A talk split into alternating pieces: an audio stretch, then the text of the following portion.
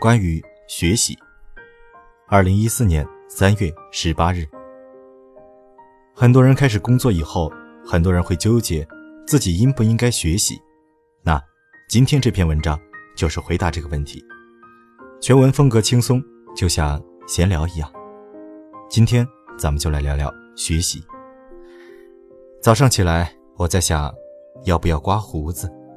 我以前天天刮胡子，一天不刮就觉得脸上胡子拉碴的，别人看了会说我闲话。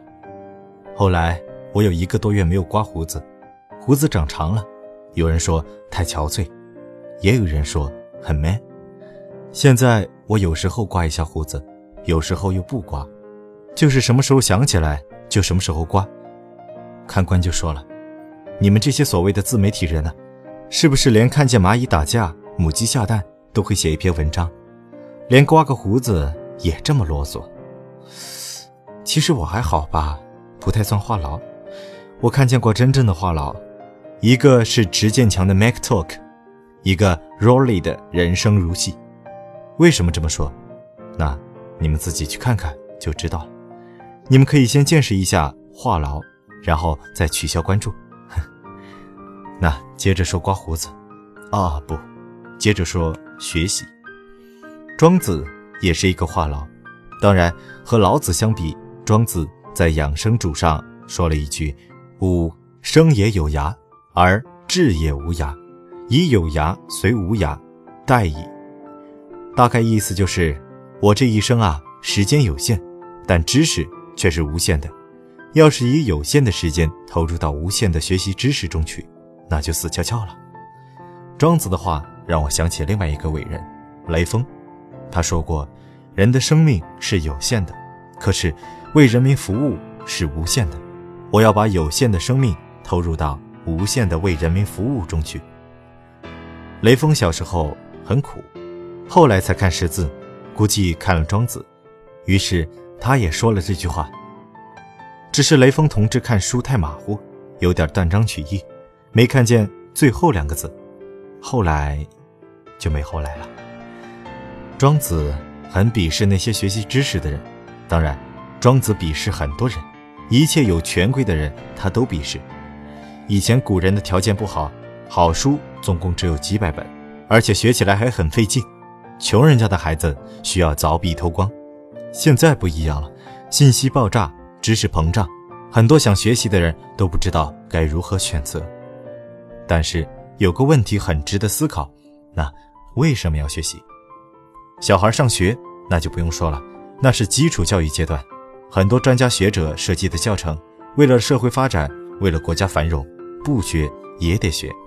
但毕业之后，很多人参加了工作，基本上也就放弃了学习。前两天听见一个朋友在唉声叹气：“哎，你这么喜欢看书啊？我这两年一本书都没看，哎呀，总是静不下心啊。”我回答他说：“看不下去就不用看，其实也没什么好看的。”朋友说：“可是不学习就落后了。”我问了他一句：“我看你的生活比其他人都惬意，你哪里落后了？”其实我还想问：落后又怎么了？所以为什么要学习？是为了让自己不落后，还是为了内心的那种不安全感，或者？为了虚荣心，想想我刮胡子的事情，我为什么要刮胡子？如果是担心别人说我不爱干净，那就没有必要刮了。关于学习，我的观点是，不要强迫自己学习，也不要强迫别人学习。这个别人包括自己的小孩。我们家豆豆学钢琴还是蛮有天赋的，一开始很有兴趣，学了一年之后啊就不愿意学了，他妈妈非要他坚持，我说算了。不要学了，他妈就说：“要是不坚持，长大之后什么特长都没有。”我说：“如果有特长，但不开心，要特长来干什么？”他妈就问了：“你看朗朗的成长经历，要不是他爸天天逼着他练钢琴，他能成为世界著名的钢琴家吗？”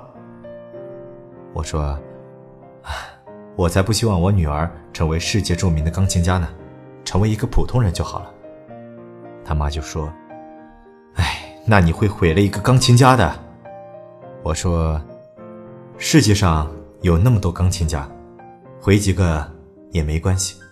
但是我只有一个女儿。”看官就会问了：“你是不赞成学习吗？”当然不是，我赞成学习，赞成那种清醒的学习，那种充满喜悦的学习。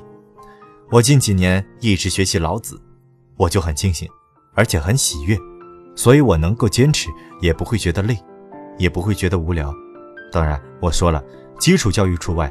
如果连学也不上，那肯定是不行的。但若没有学习的乐趣，干脆就不要强迫自己学习。我老婆就是一个不爱学习的人。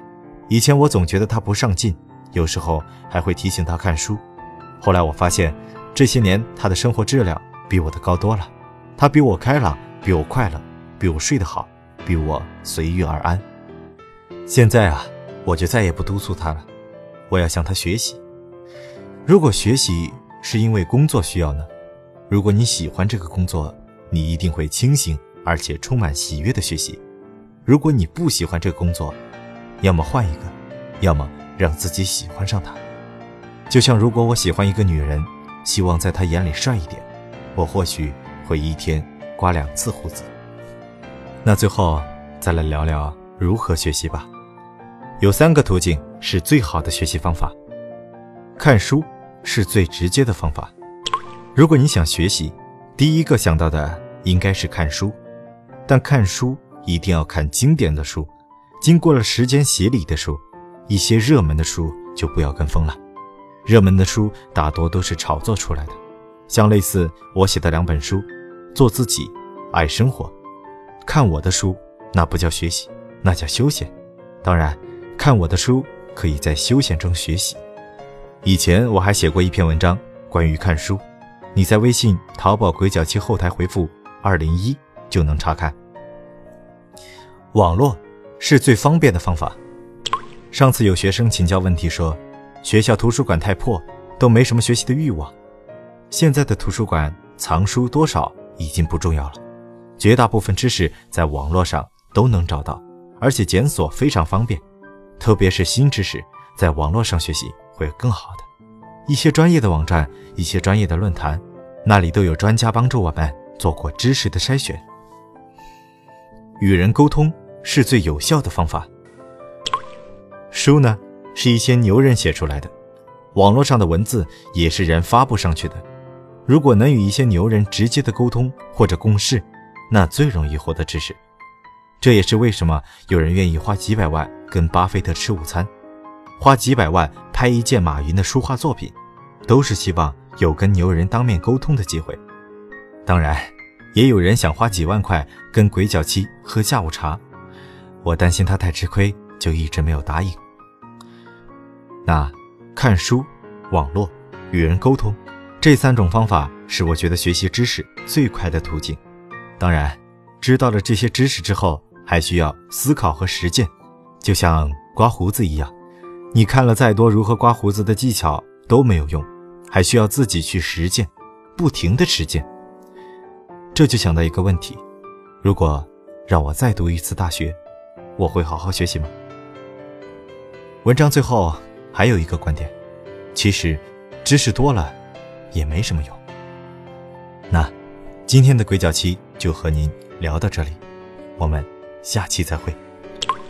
如果你想查看更多文章，可以关注微信公众号“鬼脚七”，在微信中搜索“淘宝鬼脚七”的全拼，添加后就可以查看更多的文章了。